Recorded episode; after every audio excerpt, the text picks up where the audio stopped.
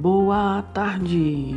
Você já agradeceu hoje por tudo que tem ou continua reclamando pelo que não tem? Se você pegar a palavra reclamar e retirar a sílaba ré, sobra clamar. Então, clame a Deus e seja grato por tudo e trabalhe os ensinamentos que Deus nos deixou, pois é de cada dificuldade que aprendemos a ser mais fortes. Observe o quanto você cresceu durante todos esses anos de jornada. Observe o quanto você evoluiu. Veja que família maravilhosa você construiu. E se não construiu, o que é que te impede de iniciar tudo?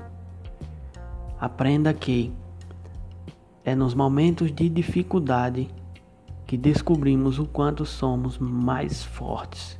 Então, ao invés de reclamar, agradeça a Deus por cada desafio e faça disso uma mola propulsora para que você possa evoluir muito mais.